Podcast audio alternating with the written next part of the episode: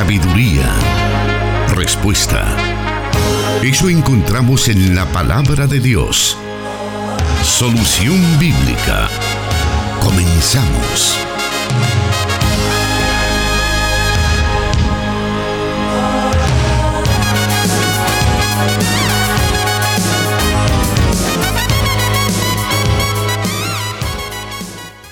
Le damos la bienvenida al programa Solución Bíblica de este día. Estamos en estos momentos en vivo, transmitiendo a través del 98.1 FM Plenitud Radio para Santa Ana y también estamos transmitiendo en estos momentos para todo El Salvador a través de 100.5 FM Restauración.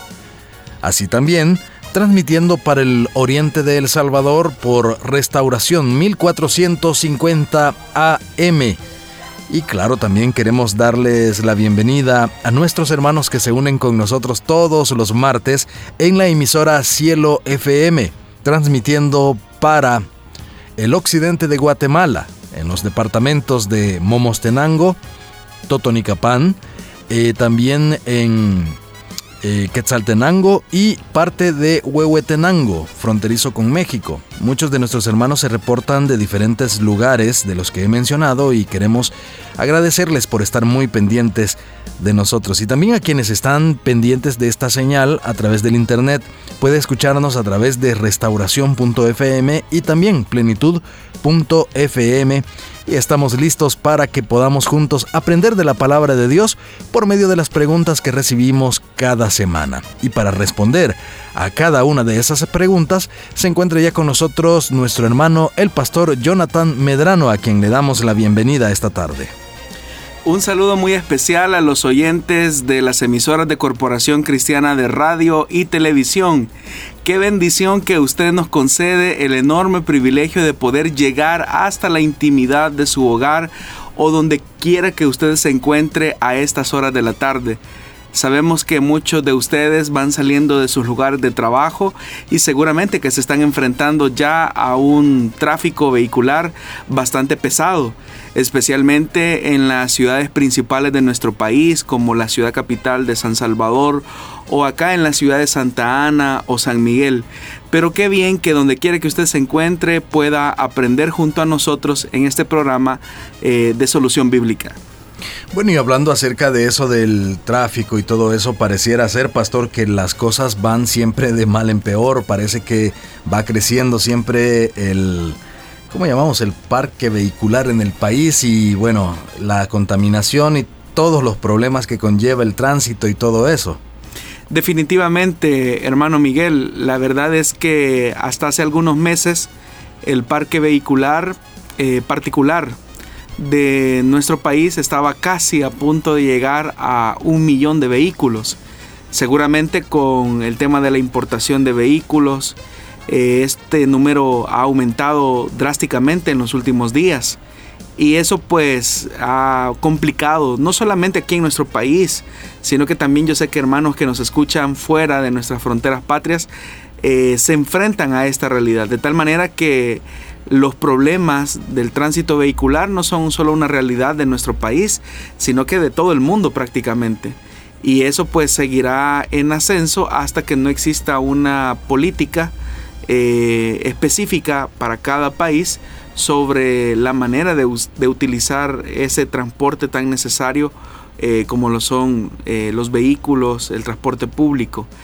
Hay países como por ejemplo en Costa Rica donde ya existe una normativa del, uso del, vehículo o del, transporte particular y pues con la única intención de tratar de resolver las problemáticas que, que se enfrentan. Otros países incluso tratan la manera de escalonar sus horarios para que no convulsionen las principales arterias de la ciudad. En fin, cada país de manera creativa trata la manera de ajustarse a la nueva realidad que estamos viviendo y eso pues también nos debería de colocar a nosotros como salvadoreños a reflexionar un poco, ¿verdad?, eh, sobre el uso que hacemos de los medios de transporte y cómo podríamos optimizar, especialmente cuando eh, hay un alza en el precio de los hidrocarburos que ha sido sostenida durante los últimos, eh, las últimas semanas.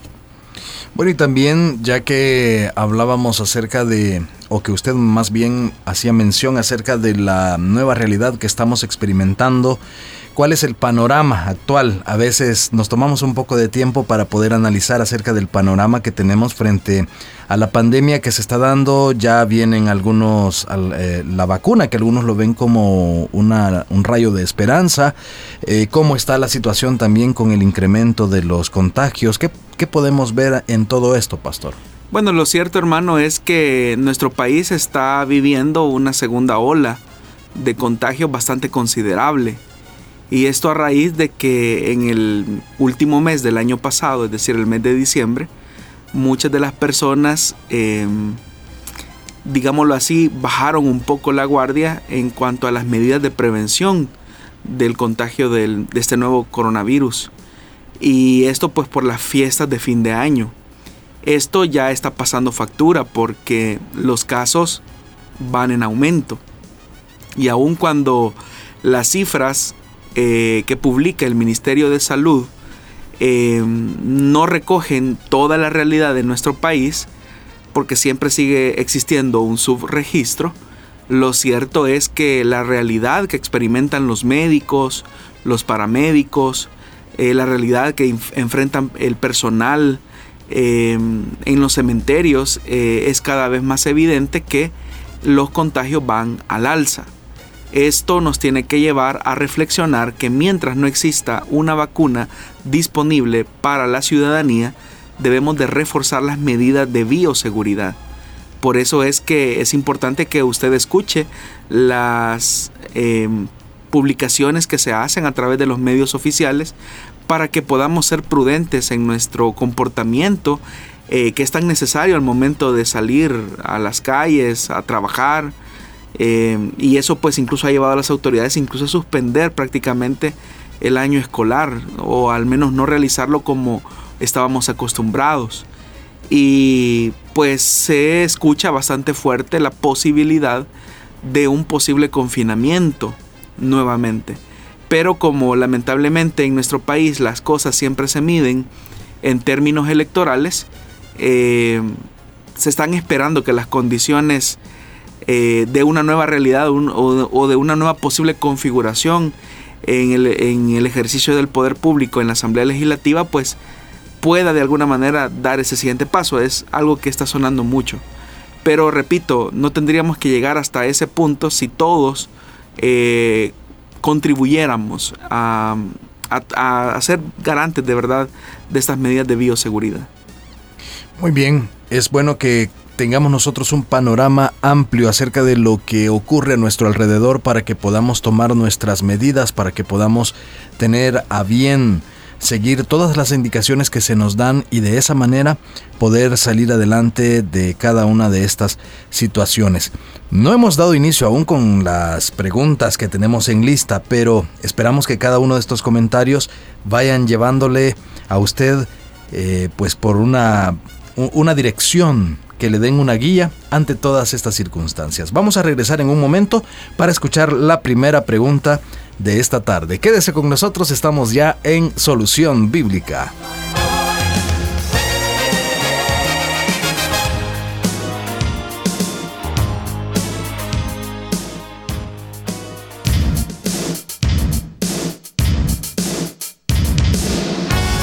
Escríbenos tus preguntas al número de WhatsApp de Plenitud Radio 503 7848 5605 y número de WhatsApp de Restauración 503 78 56 94 96.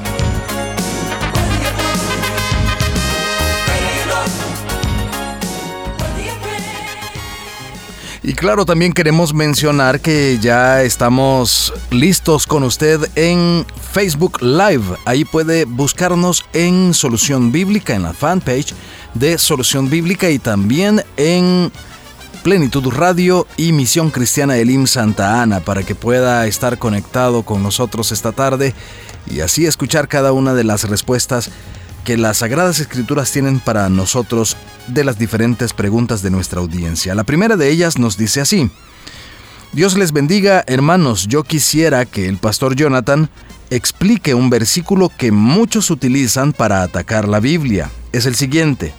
Si dos hombres luchan entre sí, un hombre y su conciudadano y la mujer de uno se acerca para librar a su marido de la mano del que lo golpea, y ella extiende su mano y le agarra sus partes vergonzosas, entonces le contarás, le cortará su mano, no le tendrás piedad. Dice Deuteronomio 25, 11 al 12, dice nuestro o nuestra oyente pastor. Bueno, una de las cosas que debemos de evitar al momento de interpretar las escrituras es comenzar a hacer lecturas desde nuestra época presente, porque eso nos llevaría a serios anacronismos. En primer lugar, la ley judía interpreta esta ordenanza contra el uso de la fuerza indebida en una confrontación. En otras palabras, si la acción de la mujer estaba justificada, entonces no había castigo. Por ejemplo, que el esposo estuviera en una condición de desventaja de edad, de salud o de fuerza. Los rabinos judíos interpretaban que en tal caso pues tal medida no era aplicada hacia la mujer. Es decir, que si se producía un conato de violencia entre un hombre joven y fuerte frente a un anciano y la esposa intervenía, eh, la ley no se aplicaba en esa condición porque se consideraba que había una desventaja del hombre fuerte y joven sobre el hombre anciano y débil. Ahora, si no estaba justificada, entonces se le aplicaba la ley. Sin embargo, en una época donde existía la ley del talión, que no era solamente imperante en Israel, es significativo notar que en esta única ley mosaica, donde se castiga con cortarle la mano a una mujer por su delito, no se le aplicaba el principio de ojo por ojo en los órganos sexuales de ella, ni de su esposo lo que demuestra que esta ley sin duda generó respeto por el tema de los órganos genitales de ambos. Más tarde los rabinos conmutaron esta pena por la de una multa cuya cantidad había de calcularse según la condición tanto del reo como de la víctima. Segundo, hay que mencionar que los escépticos a la Biblia critican el castigo severo pero no el delito grave y deshonroso que se detalla en el versículo 11, ignorando así que la amputación sexual de un hombre es peor que la amputación de una mano de una mujer, ya que la castración hecha por la mujer causaba tres tipos de muerte al hombre en esa época específica. Por eso es que hago hincapié que al momento de leer este tipo de textos nos ubiquemos en los momentos culturales e históricos de la época. Ahora, ¿qué tipo de muerte causaba la mujer a un hombre cuando le estirpaba de alguna manera los testículos a, un hombre? Bueno, la primera es una muerte de las generaciones posteriores del hombre. Ahora, con la extirpación o inutilización de sus órganos genitales, el hombre se quedaba sin heredero. Por tanto, la mujer en Deuteronomio capítulo 25 versículo 11 estaba cortando la descendencia de ese hombre. Y eso no justificaba obviamente ese tipo de medidas en un, en un enfrentamiento entre ese hombre y su esposo.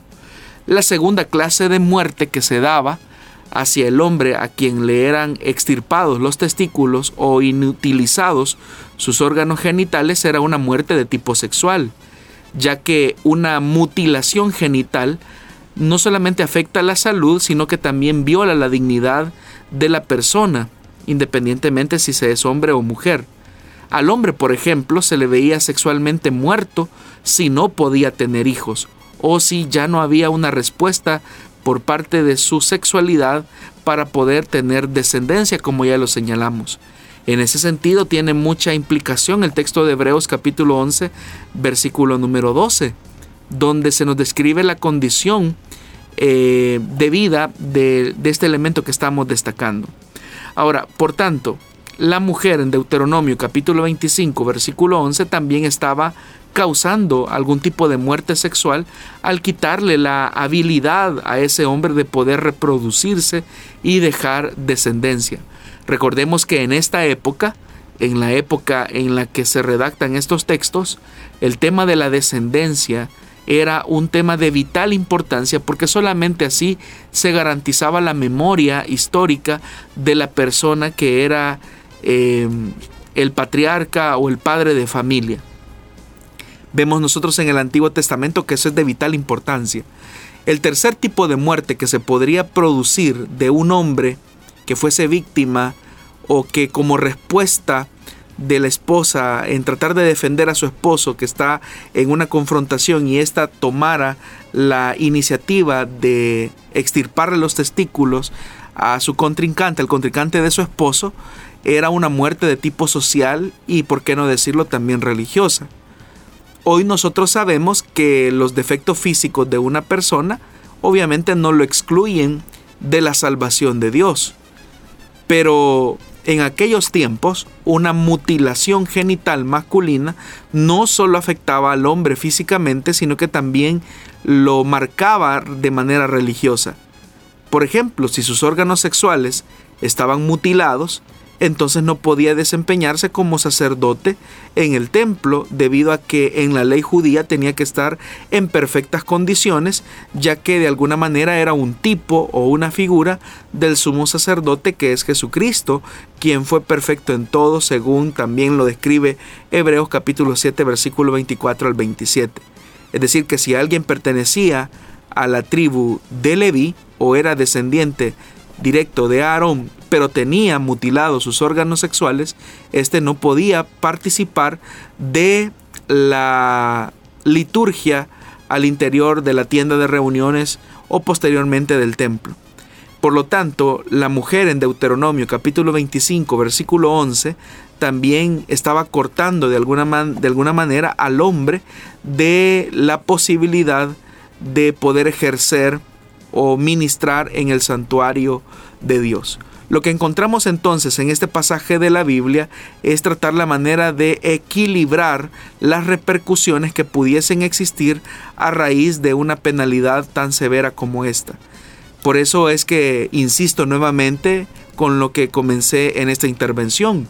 Debemos de evitar cualquier lectura desde nuestra realidad porque eso nos conduciría a serios anacronismos, es decir, a ubicar o interpelar un pasaje de la escritura tratando la manera de verlo desde nuestra realidad o desde nuestra óptica occidental y del siglo XXI. Por lo tanto, es importante que tengamos todo este panorama de la importancia que tenía el elemento de la sexualidad en relación a la descendencia. Es interesante que cuando Abraham le pide a su siervo que le busque em, esposa a su hijo, eh, Abraham le pide o le hace que haga un juramento. Y dice la Biblia que su siervo puso su mano sobre su muslo. Realmente lo que el texto quiere enfatizar es que el sirviente puso su mano sobre los testículos de Abraham. Y eso significa que había un gran respeto eh, por la sexualidad o la genitalidad, porque eso se vinculaba al tema de la descendencia, eso se vinculaba al tema del honor, de tal manera que cuando Abraham, por ejemplo, en ese pasaje de la Biblia, le, dice a su siervo que jure, eh, y, y, dice la Biblia que él puso su mano sobre su muslo, se está refiriendo específicamente a eso, al enorme respeto que se debía de tener en el tema de la descendencia y también de la sexualidad o la genitalidad. Ahora bien, pastor, con respecto a, por ejemplo, cuando consideramos el valor que Dios le da a cada parte de nuestro cuerpo, incluyendo nuestra sexualidad y genitalidad, entonces, ¿qué consecuencias espirituales y físicas podría tener una persona que se somete a una operación para convertirse en un transgénero? Bueno, hoy en nuestra época moderna es verdad que hay un énfasis en el elemento de querer cambiar un poco la identidad sexual de una persona y por eso es que dentro de este nuevo movimiento LGTBQ hay una intención porque aquellas personas que se sienten eh, mujeres y, se, y según la, la, ideología se sienten encerrados en un cuerpo de hombres, se les incentiva que sobre la base de ese sentimiento puedan iniciar eh, un proceso de operaciones para que puedan llegar a parecerse eh, mujeres. Es decir, para que, ellos se puedan, para que ellos se puedan parecer o tengan ciertos rasgos de mujeres. Y ahí viene también el tema del uso de hormonas, que no es nada barato, o cirugías, eh, que tampoco son nada baratas, pero que en países del primer mundo son posibles.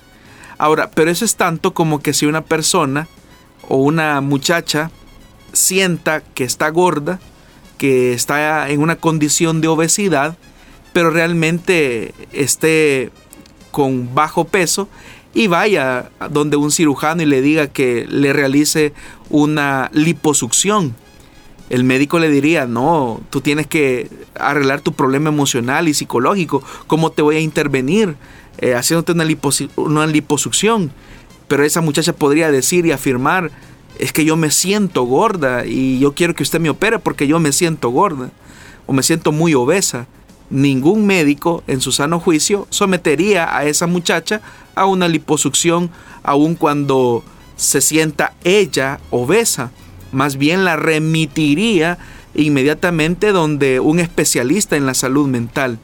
Entonces, de igual manera, una persona que eh, quiere cambiar su identidad sexual sobre la base de lo que siente, eh, realmente debería de ser remitido a un proceso, ¿verdad?, de consejería espiritual, psicológica, para tratar la manera de ubicarlo nuevamente en el valor que tiene la sexualidad que ya Dios le dio.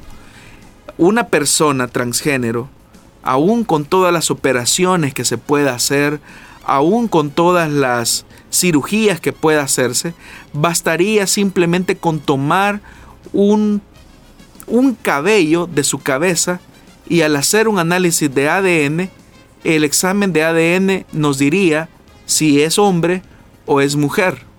Es más, el sexo está definido aún antes de nacer específicamente después de la semana 8 o 12, si no estoy mal, de gestación, ya está definido el sexo de la persona.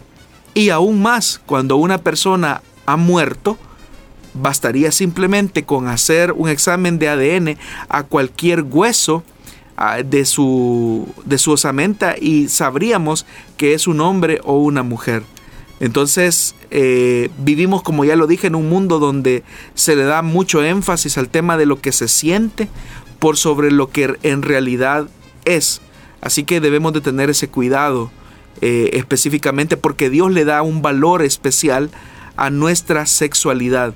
Dios nos diseñó como hombres y como mujeres y eso tiene un respeto que debe de ser eh, preservado porque de alguna manera eh, Dios imprimió una identidad que, que tiene un valor.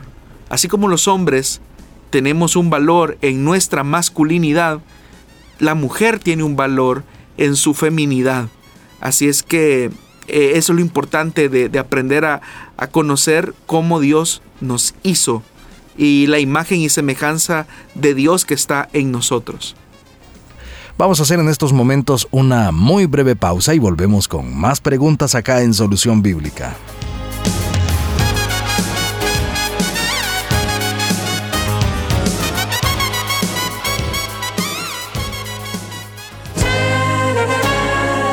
Dios da la sabiduría y el conocimiento. Solución Bíblica.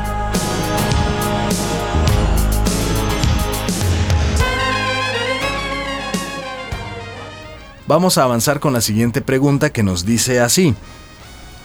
¿Podría el pastor explicar cómo se formó el canon bíblico y quién determinó qué libro se consideraría como inspirado por Dios? Bueno, podríamos pasar mucho tiempo tratando la manera de explicar esta pregunta, pero vamos a tratar la manera de resumirlo. Los 39 libros del Antiguo Testamento forman las escrituras del judaísmo mientras que la Biblia cristiana, por decirlo de alguna manera, incluye esos libros y también los 27 libros del Nuevo Testamento.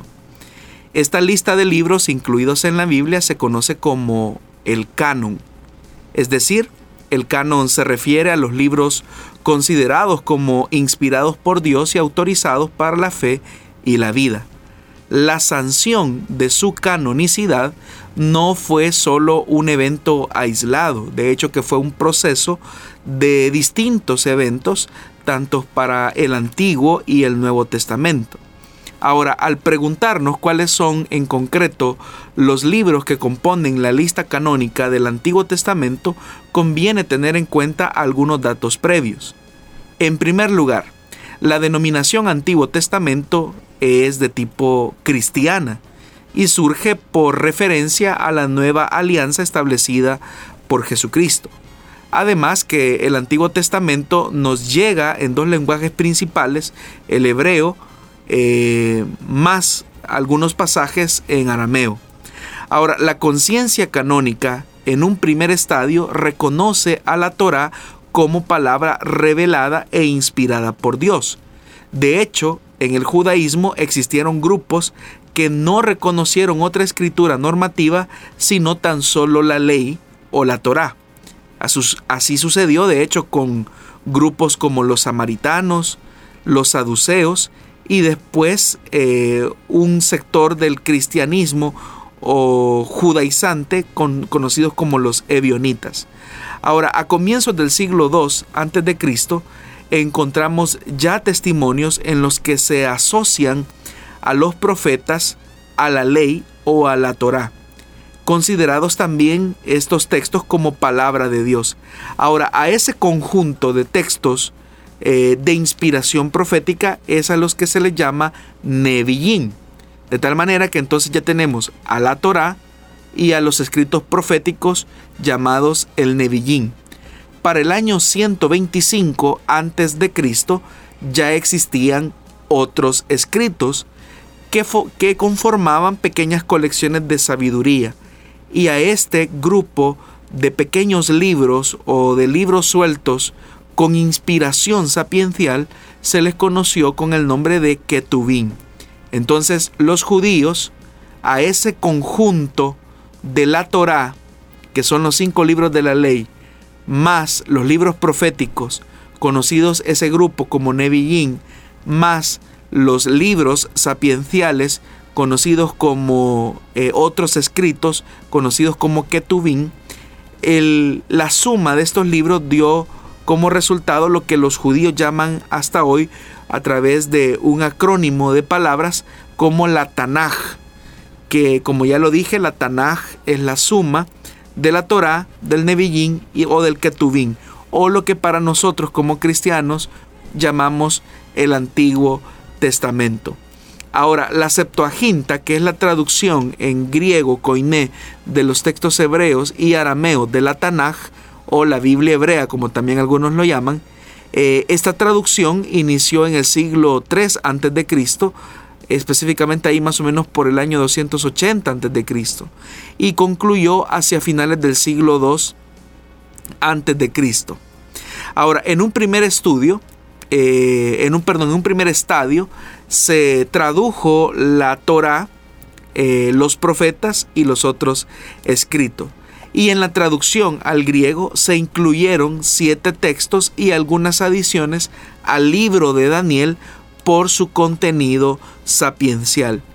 Esa traducción se hizo con la finalidad de ilustrar la fe a las comunidades judías de la diáspora permitiendo el acceso de las escrituras a judíos que no hablaban ni hebreo ni arameo. Es decir, toda la comunidad judía que vivía fuera de los contornos de Israel fueron beneficiados con esta traducción conocida como la Septuaginta. Ahora, más tarde, esta traducción eh, que se inspiró básicamente en un lenguaje actualizado como lo era el griego koiné, eh, de alguna manera conllevó al, pensamiento judío a establecer cuáles eran los escritos que se reconocían como inspirados. Sin embargo, es hasta en el año 70, después de la destrucción del templo en Jerusalén, cuando algunos judíos, al presenciar la destrucción de los elementos que cohesionaban su fe, como el templo, el sistema sacerdotal, ellos replantean su realidad y en un rechazo a cualquier forma de intromisión extranjera en su fe, rechazaron también los textos que no estaban incluidos en la Tanaj y que son los siete libros adicionales que se incluyeron en la versión griega eh, de la Septuaginta. La razón de esta exclusión obedece a que estos siete libros adicionales eh, que son los siete libros o siete libros que están en, el, en lo que nosotros llamamos popularmente la Biblia católica, se produjeron fuera del contorno de la realidad que vivió Israel. Es decir, se produjeron fuera de la inspiración propiamente hebrea y tuvo más que todo una influencia muy marcada de las realidades que la diáspora judía estaba viviendo fuera de las fronteras de Israel. Y este dictamen eh, se produjo en Yamnia, una población situada en la costa del Mediterráneo entre Jope y Ascalón. Y se sabe que en ese lugar eh, existía, después de la caída de Jerusalén en el 70, eh, un cuerpo de maestros de la ley establecido con permiso de los romanos y en, ese concilio, o en ese, en ese concilio de Yamnia, eh, el rabí Johanan Ben Sakai trató la manera de articular precisamente o de establecer en un primer momento eh, lo que los judíos ortodoxos iban a considerar como escritura sagrada o inspirada, que solamente son el canon palestinense.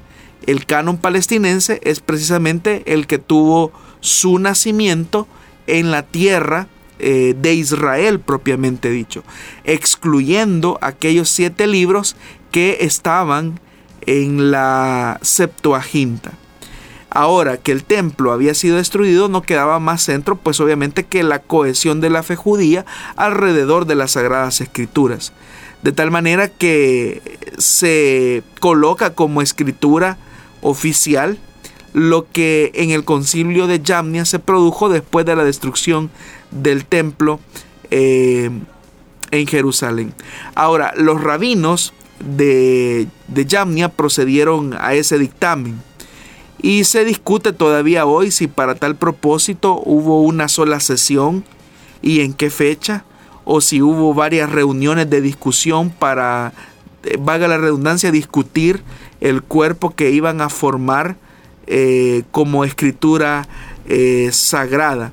Ahora, lo más probable parece ser que los rabinos de Yamnia hayan tenido no una, sino varias reuniones, es decir, judíos ortodoxos, judíos maestros de la ley, para estudiar la cuestión, hasta que finalmente ellos emitieron su dictamen. Y la fecha de esto realmente varía. En opinión, los eruditos y lo más seguro es decir que ocurrió entre los años 90 al 100. Hay quien todavía incluso menciona un sínodo en el año 118.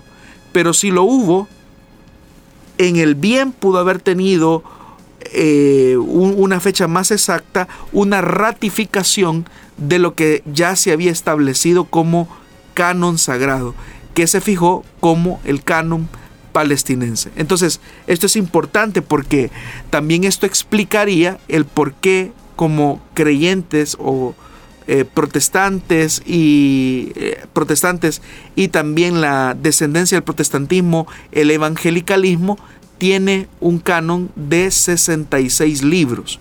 Y por qué, por ejemplo, en el ala católica hay más libros de la Biblia que los que nosotros tenemos en nuestro canon obedece precisamente a ese tipo de sanción. Pero eso no es una, una cuestión de preferencia, sino que el mismo texto en el Nuevo Testamento, específicamente en la carta a los romanos en el capítulo 3, en el versículo 2, dice la palabra claramente que a los judíos les ha sido confiada la palabra de Dios. Entonces, cuando los judíos eh, determinaron específicamente qué textos iban a considerarse inspirados eh, por Dios, eh, realmente lo que ocurrió fue lo, lo, inverso. O sea, Dios los utilizó a ellos en el concilio de Yamnia para definir el canon del Antiguo Testamento. De tal manera que los textos extracanónicos quedaron fuera del canon eh, conocido como canon palestinense. Ahora, eso fue en el caso del Antiguo Testamento. En el caso del Nuevo Testamento, Así como el canon veterotestamentario, también el canon del Nuevo Testamento se fue formando a lo largo de varios siglos y su historia es muy compleja. Antes de iniciar ese recorrido breve, lo que conviene decir es que las comunidades eh, primitivas o las comunidades cristianas consideraban el canon del Antiguo Testamento como inspirado. De tal manera que para los apóstoles y las comunidades cristianas, el Antiguo Testamento era, una, era, era palabra revelada de parte de Dios. Pero la reflexión que comenzaron a hacer de la persona del Señor Jesús, la interpretación que se comenzó a hacer de su martirio y de la esperanza de un reino venidero, le dio vida a los textos del Nuevo Testamento. Entonces, ¿qué encontramos nosotros en los evangelios? Lo que encontramos en los evangelios no es una biografía de Jesús, sino que es la expresión y el entendimiento y la interpretación de las comunidades acerca de la persona de Jesús. De tal manera que el Evangelio de Mateo, por ejemplo, cuya inspiración es una inspiración propia del judeocristianismo, interpreta a Jesús a la luz de el Mesías prometido a Israel, el descendiente de David.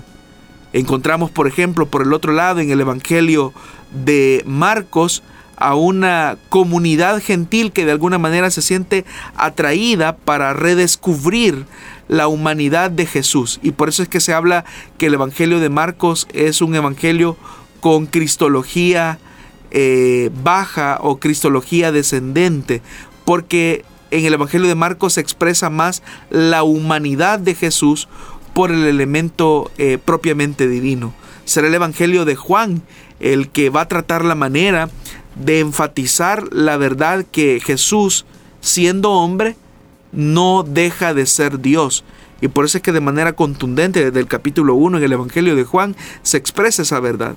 Pero también se comenzaron a reflexionar acerca de ciertas actividades al interior de la vida de la iglesia y ciertas, ciertas problemáticas que se, que se vivieron al interior de las comunidades cristianas primitivas, lo que fue posible que los apóstoles pudieran escribir eh, lo que hoy nosotros conocemos como las epístolas, porque las epístolas trataban de responder a realidades específicas de las comunidades en esa época.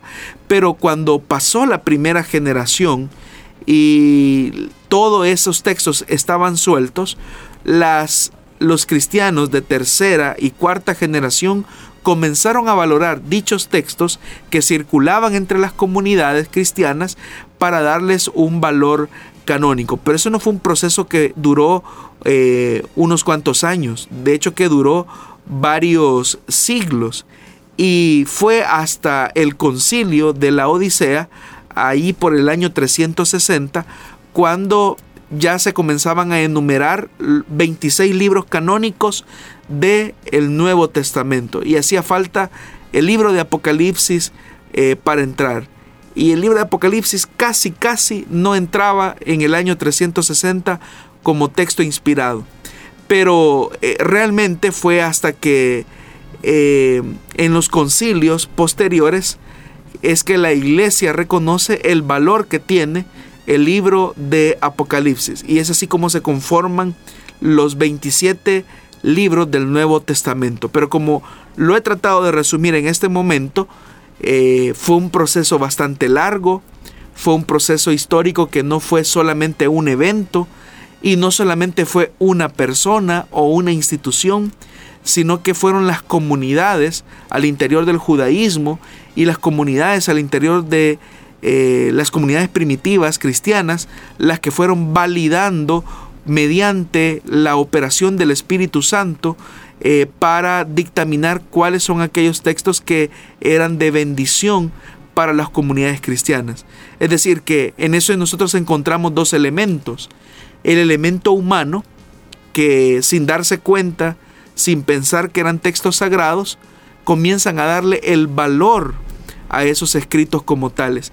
Pero también encontramos al Espíritu Santo que va mediando en esos procesos históricos para ir acomodando aquello que sería reconocido como escritura sagrada.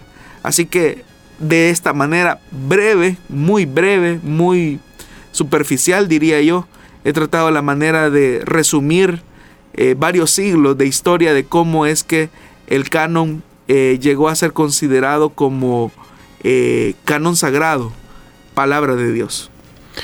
Muy bien, si usted, estimado oyente, desea eh, volver a escuchar alguno de estos detalles, alguno de estos eh, de datos que el pastor ha dado en esta respuesta, recuerde que puede escucharnos nuevamente en las repeticiones de Restauración y también de Plenitud Radio. Así también puede volver a ver esta, la que hoy es una transmisión, luego eh, pues ahí queda la grabación para que usted vuelva a, escuchar todos estos detalles y así poder tomar nota de todos esos datos que, que el pastor ha entregado. Y también hay otra opción y es buscarnos en las plataformas de Spotify y SoundCloud. Eh, alrededor de dos días después de este programa ya está colocada ya está colocada la grabación allí para que también usted pueda escucharlo en su dispositivo favorito. Le hacemos entonces esa invitación para que pueda volver a escuchar este programa y así tomar nota de algún dato que a usted le haya interesado. Vamos a una nueva pausa y volvemos con más preguntas acá en Solución Bíblica.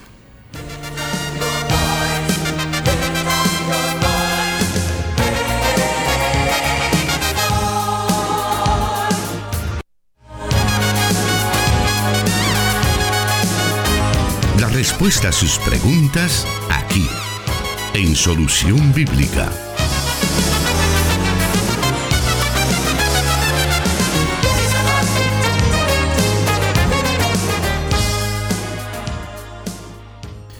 Vamos con otra pregunta para ir finalizando con nuestro programa y nos dice de la siguiente manera. Tengo siete meses de haber formalizado mi noviazgo. Mi novio es un servidor activo de la iglesia, es muy dedicado y goza del aprecio de las personas. Sin embargo, conmigo las cosas son totalmente diferentes. En ocasiones, él se ha vuelto muy agresivo conmigo al punto que hemos llegado a los golpes físicos. Cuando le digo que es preferible que nos separemos por el daño que nos estamos haciendo, él comienza a llorar y me dice que arreglemos la situación. ¿Qué me puede aconsejar? nos dice la oyente, pastor. Bueno, lo que yo te podría decir es que toda realidad que se vive en el noviazgo es potenciada 10 veces más en el matrimonio. De tal manera que si ahora tu novio es una persona violenta, al punto que ha llegado a ser muy agresivo contigo y te ha maltratado físicamente, tenlo por seguro que él será un futuro maltratador, un futuro hombre violento y agresivo aún más ya en el matrimonio. Y esa realidad se puede complicar aún más a no ser que el Señor cambie su corazón y cambie su vida. Lamentablemente esta es una realidad que se vive eh, más de lo que nosotros pensamos al interior de las comunidades cristianas. Porque la violencia muchas veces se esconde detrás de un uniforme, a veces se esconde detrás de un trato que uno considera que es de una persona muy amable, como tú dices, una persona muy activa, pero que tiene esos rasgos de conducta que son bastante agresivos. Entonces yo te animaría para que termines lo más pronto posible esa relación. No es verdad, él por su propia cuenta no va a cambiar.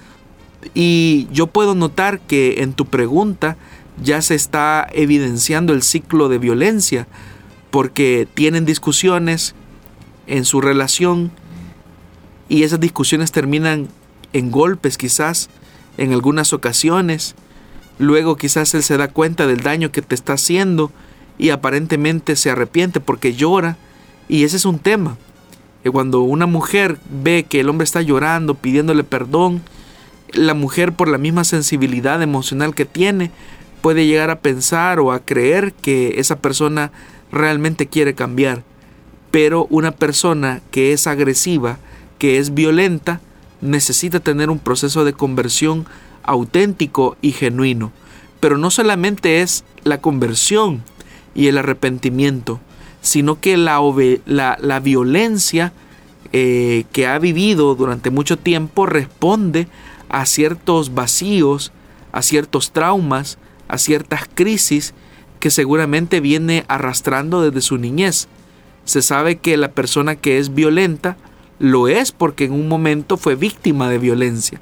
Así como el agresor sexual normalmente fue víctima de violencia sexual, igualmente lo es el hombre violento. Entonces, se necesita tener una conversión auténtica y genuina, pero también se necesita tener un acompañamiento pastoral, a veces hasta psicológico, a veces hasta psiquiátrico, eh, frente a ciertas conductas eh, violentas. Pero tú no puedes ayudarlo, el único que lo puede ayudar es el Señor y también una persona que tenga las capacidades y las aptitudes para poder sacarlo de su crisis. Así que te animaría para que eh, desistas de esa relación por tu integridad física y es importante que tú lo manifiestes a alguien, a algún familiar, a alguna persona cercana de la realidad que estás viviendo. Hay muchachas que muchas veces dicen, yo no lo digo porque él tiene algún privilegio dentro de la iglesia y se lo van a quitar. O qué van a decir de nosotros si yo digo algo. Es preferible que denuncies y como dice el dicho popular, es mejor que digan aquí, aquí corrió que aquí murió. Con respecto a también la realidad de maltrato que se vive entre algunas parejas desde el noviazgo, como podemos ver en esta pregunta, y que se recrudece aún más en el matrimonio. Eh, ¿Cuáles son las razones por las que las víctimas no buscan ayuda y qué tan frecuente es esta realidad al, interior de las iglesias? ¿Será que estos hombres y mujeres agresores no han tenido un proceso de conversión genuina? Lo que sucede, hermano, es que al tratar la manera de buscar las razones por las que las víctimas no buscan ayuda, hay que recordar que muchas de ellas están sometidas a un, digámoslo así, a un proceso de muy sistemático de, de miedo, de terror. Es más, el agresor se vuelve más fuerte cuando su víctima siempre le tiene miedo. Y eso es algo que se ha visto en múltiples casos. Ahora, cuando hablamos de agresión, no solamente hay agresión de parte del hombre hacia la mujer, también hay agresión de parte de la mujer hacia los hombres. Lo único que esta se oculta un poco más. Pero lo que sí es verdad es que es una realidad más frecuente de lo que nosotros pensamos al interior de las iglesias. Y como lo dije anteriormente, a veces esa violencia se esconde detrás de un privilegio, detrás de un uniforme, detrás de una posición y esa violencia es silenciada por el qué dirán. ¿Qué van a decir si yo digo que mi esposo me maltrata si él es el pastor? ¿O qué van a decir si yo digo que mi esposa me agrede siendo ella la coordinadora de privilegios? ¿O qué van a decir las personas, los hermanos, si se dan cuenta que mi esposo, que es eh, diácono de la iglesia, eh, me golpea. Eso eh, debería de ser lo de menos. Pero la persona tiene tan enquistado ese pensamiento que le inhibe de buscar ayuda. Así que yo le aconsejaría a las personas que están siendo víctimas de algún tipo de violencia que busquen a una persona madura en la fe. Y no solamente madura en la fe, sino que también esta persona madura en la fe les acompañe, si es necesario, a denunciar al agresor. Ahora, ¿por qué los, los hombres y las mujeres también eh, que son agresivos y que y pertenecen a una comunidad de fe, uno se hace la pregunta, ¿es que ellos no han tenido una conversión genuina o sincera?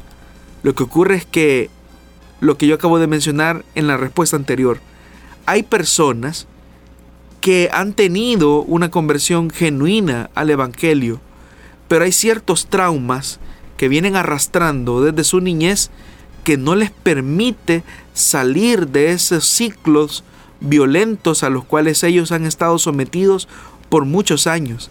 Estas personas piensan que la forma de resolver sus problemas es mediante la amenaza, mediante la fuerza física y no se dan cuenta que lo único que están haciendo es replicar los modelos agresivos que vivieron en su niñez o en su etapa de adolescencia. Así es que es importante que una persona se dé cuenta que si tiene rasgos de conductas agresivas o violentas, busque ayuda, porque seguramente usted trata de resolver sus problemas o sus diferencias con los demás a través del grito, del insulto o a través de los golpes. Y eso obviamente hará que usted tenga retrocesos en su vida cristiana, pero lo que es más importante, seguirá lastimando eh, a las personas que más ama y a las que debería de proteger. Así es que busque ayuda. Si usted se considera una persona agresiva y violenta, usted necesita acompañamiento pastoral y necesita la guianza del Señor para que su naturaleza pueda cambiar. Y no estaría de más, pastor, también recomendarle a las mujeres que están siendo víctimas de violencia eh, física o de cualquier tipo que puedan acercarse a las diferentes unidades de atención a la mujer que eh, gubernamentales, tanto de la Fiscalía como ONI Mujer en la Policía Nacional Civil, también en ISDEMU. Eh, hay, un, hay otras instituciones que podrían ayudarle. O si usted pues desea una orientación al respecto, también puede acercarse a cualquiera de los pastores de Misión Cristiana Elim. Ellos, bueno, en su mayoría tienen eh, conocimiento acerca de cómo poder orientarle ante estos casos. ¿No es así, pastor? Sí, de hecho que al menos puedo hablar por la realidad de Santa Ana. Eh, a nosotros nos ha tocado que acompañar a algunas personas, mujeres, niñas incluso, que han sido víctimas de algún tipo de violencia.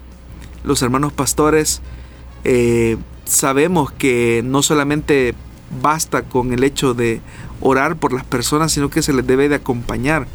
Algunos de esos procesos a los que les hemos dado seguimiento incluso ya están siendo judicializados.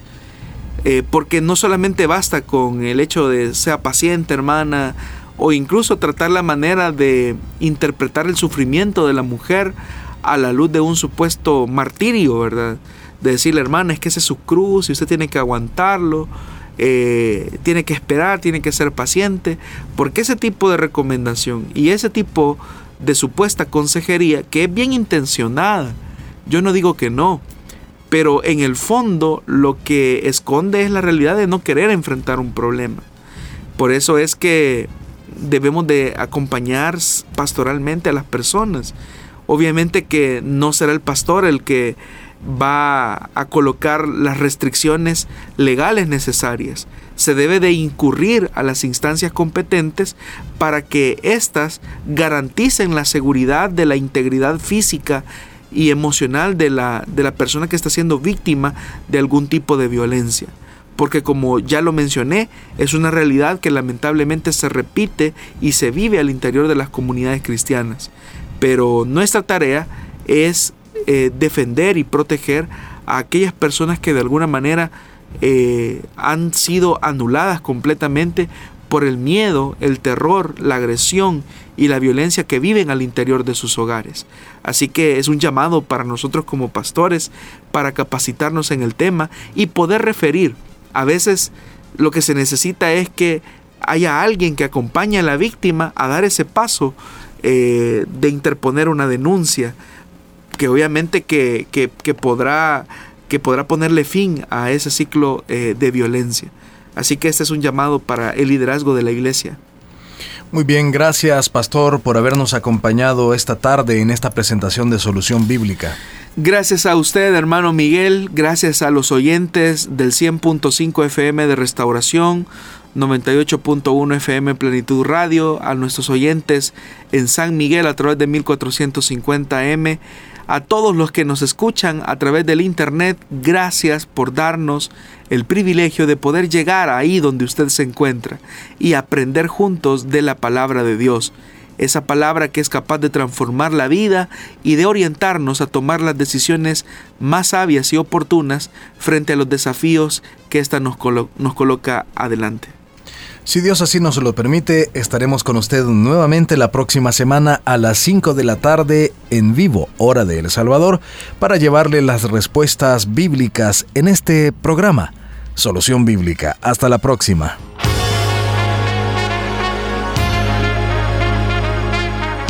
Encontramos respuesta en la palabra de Dios.